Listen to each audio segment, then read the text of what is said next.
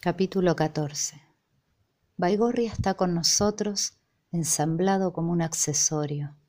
A pedido de ella, la viuda le consiguió una cama de hierro que entre cuatro jóvenes pusieron en nuestro cuarto. Todo el pueblo lo sabe ahora, y también lo sé yo. Las cosas se mueven. La vida se va completando con las partes que faltan. No hay nada quieto en este mundo. Mejor no preguntar lo que viene le dije acariciándole la mejilla. Y ella sonrió como sonríe siempre que esconde algo. Mejor no saber, mejor dejar que todo se desarrolle hasta que un día sintamos que es el final, que a esto no le falta nada. Mejor es desembarazarse de vidas anteriores y no pensar, por ejemplo, que Baigorria parece un muerto tendido en su cama sin sábanas, mirando el techo con las manos cruzadas en la panza. El profesor supo entender los códigos. Se emborracha más seguido que nosotros y llora todo el tiempo. Lo oigo desde nuestra cama mientras hacemos el amor. También aprendió a rezar. Ella lo ayudó a colgar un crucifijo de hierro en la cabecera de su cama. Lo clavaron en la pared y se rieron a carcajadas. Después tomaron por hábito salir a caminar juntos por el cementerio. Pasaban horas hasta que volvían agotados, llenos de tierra y pasto. Mientras yo escribo. Tecleo con esfuerzo las palabras de la novela que prometí escribirle y parece mentira que cada vez me cueste más, ahora que ella se ha desprendido un poquito de mi brazo, ahora que tengo el aire suficiente para masticar una idea y tragarla. Miro la mayor parte del tiempo por la ventana y la gente me ve, me saluda, el barrio chino es cruel, demoledor. No hay pulso firme que aguante devolver un saludo o una risa soltada desde una vereda. Pero no es solo eso. Es Baigorria, el que espanta mis ideas, mis nudos. Es él quien vino a complicar una existencia absurda de amar y escribir. Después de unos días conjuré a los dioses en los que nunca creí para que se lo lleven, para que lo alcen y lo saquen por la ventana con cama y todo. Prometí incluso usar su sombrero para que yo no sienta que la ausencia es total. Una noche antes de Navidad se enfermó. Comió lo mismo que nosotros, tomó de nuestra botella y disertó sobre los héroes y su cobardía. Estaba borracho cuando se levantó de la mesa y subió las escaleras. Daba pena verlo la bocamanga descosida, arrastrada por el piso, la falda de la camisa salida del pantalón, uno de los tiradores flotando en el aire, la piel manchada y enferma. Ella se quedó conmigo para terminar la botella. Hablamos como si nadie hubiese llegado a fraccionar nuestros encuentros. Hicimos planes sobre viajes imposibles y juramos no hablar de por qué él estaba allí conjuro contra conjuro. A la madrugada subimos y lo encontramos desnudo, parado en una silla con los brazos en cruz. En la mano sostenía el portafolio. Había velas desparramadas por el piso y las hojas de mi novela peligrosamente cerca del fuego. Hablaba con el techo en latín. Lo bajamos tirando cada uno de un brazo. Su cuerpo ardía de fiebre, los ojos demoníacos me miraron con odio. Se soltó de mi mano y me amenazó con el portafolio. Después se desmayó. Acostado en la cama, Baigorria daba vueltas. No lo vi parpadear una sola vez. Las pupilas negras y la boca pastosa nos hablaban todo el tiempo del alma. Corrí a la casa de la viuda y volví con una cacerola llena de hielo que ella fue desparramando por el cuerpo del profesor para bajar la fiebre. La viuda apareció al rato con una pócima que olía a menta. Embebió un trapo y se lo aplicó en la frente.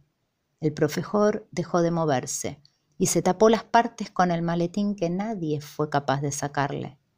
Detrás de la viuda llegó otra mujer y luego otra y al final una multitud se agolpaba en la puerta de nuestro cuarto para velar al moribundo.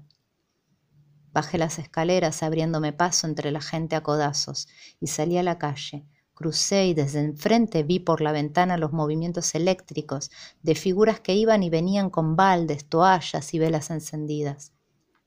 Pensé en mi novela, en ese sacrificio monumental por el que había dado mi vida. La imaginé pisoteada, llena de barro y marcas de zapato. Corrí a defenderla de los invasores, a evitar que una sola de las frases fuese leída en mi ausencia. En el cuarto solo estaban ella y la viuda. Mi novela estaba pilada sobre la mesa sin velas cerca ni menjunjes mágicos. Ella lloraba sobre el cuerpo del profesor y la viuda sobre ella. Busqué en el ropero los restos de una botella abierta, la destapé y tomé del pico. Tragué todo lo que fui capaz y me dejé caer sobre la cama. Estaba empapado, como el profesor, pero nadie lloraba por mí. La Navidad fue sencilla, austera y monotemática. Así festejaban porque así eran ellos, una compilación de caras cortadas a cuchillo mirando la nada, una evocación constante de seres fantásticos y bebidas curativas. Allí bajo el techo de paja de la parroquia, no había Papá Noel ni árboles con luces, no había mesas decoradas ni champán frío, no había discursos alusivos ni peleas familiares. Extrañé mi casa, mi familia, mis cosas, mis regalos, mis objetos. Extrañé mi mundo y la extrañé a ella que venía y se iba a constatar que Baigorria siguiera respirando. Todos nos sentamos alrededor de la mesa. Cada uno tenía su plato, su vaso y sus cubiertos. Las mujeres trajeron la comida y los hombres la bebida pollo asado, ensaladas, botellones verdes con vino tinto. Ella se sentó a mi lado, me tomó de la mano y rezó junto a los demás. El nacimiento o el renacimiento celebrado durante cientos de años de un niño que bajaba del cielo a calmar sus penas. La foto de Eva, junto a la de los familiares muertos, se despegaba en abanico sobre una mesa en el rincón. Cada uno de los presentes acercó una vela encendida y oró en silencio. Después la bendición del Padre, la comida y los vasos entrechocados en medio de recuerdos, en medio de antepasados gloriosos que supieron darle forma a una razón de vivir. Al final, cuando nada se había terminado por completo, llegó el acto fundacional del desprendimiento. Cada uno entregó a sus seres amados un objeto imprescindible. Por más exótico que me pareciese, aquel gesto tenía el valor de un renacer todos eran nadie y todos se renombraban después de despojarse. Todos eran bautizados bajo el signo de una fe indestructible. Bebí como nunca porque nunca iba a ser como ellos. Bebí y me maldije por estar allí, anclado en mi debilidad, sometido a la tortura de ser quien era, de no poder arrancarme las manos y ponerlas en la mesa para el que las quisiese. Yo no podía dejar de ser. Yo no podía ser nadie porque arrastraba mi mundo a todas partes y porque la miseria ya había contaminado mis huesos. Ella, en cambio, seguía siendo pura, impoluta. Sus razones eran las razones de todos, la imposibilidad de los demás hecha realidad. Ella era venerada por su capacidad de desdoblamiento, de despojarse y poseer a la vez, por su hábito tan natural de capturar almas perdidas como la mía o la del profesor o la de los demás y entregarlas en ofrenda para que las consumiera el fuego o la fiebre. Ella era capaz de arrancar promesas incumplibles, formas de morir sin morir. A medianoche la acompañé hasta el cuarto. Baigorria estaba sentado en la cama cubierto desde la espalda por una sábana. Parecía mejor. Al menos supe no iba a morir esa noche. Cuando estuvimos frente a él abrió la sábana. En la mano tenía un manuscrito. Pensé que era el mío. Lo extendió y ella lo tomó. Lo que te prometí hace cien años, dijo, cuando el mundo era nuestro y no existían ellos y creíamos en un mañana. Ella lo miró a la luz de las velas y se largó a llorar. La carátula tenía una frase que entendí era el título, el alma. Y entonces ya nada tuvo sentido, ni la huida, ni la desesperación, ni el amor incondicional, ni mi enferma necesidad de tenerla solo para mí, ni mi novela. Alguien, ese señor moribundo y agobiado por su falta de dignidad, se había arrancado el corazón antes que yo para dárselo a ella. Entendí que en el fondo y en la superficie de mis actos me amaba más a mí mismo que a ella y que al resto y que sería incapaz de tener un gesto de grandeza que no me engrandeciese a mí primero. Hice este viaje solo para esto, le dijo, Ya no puedo prometer más cosas. Hasta acá llegué. Y agregó con solemnidad después de cubrirse nuevamente con la sábana.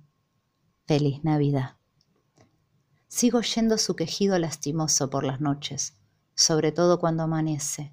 Escribo de eso y de otras cosas, pero ya no se lo muestro a ella porque se pasea de una punta a la otra del pueblo con su libro bajo el brazo. Es el final de Baigorria, ya no tiene nada, y es muy posible que en una de estas noches se muera en silencio. Yo, en cambio, me refugio en mi tosudez de permanecer vivo, lo más intacto que pueda hasta que ya no haya territorio para defender.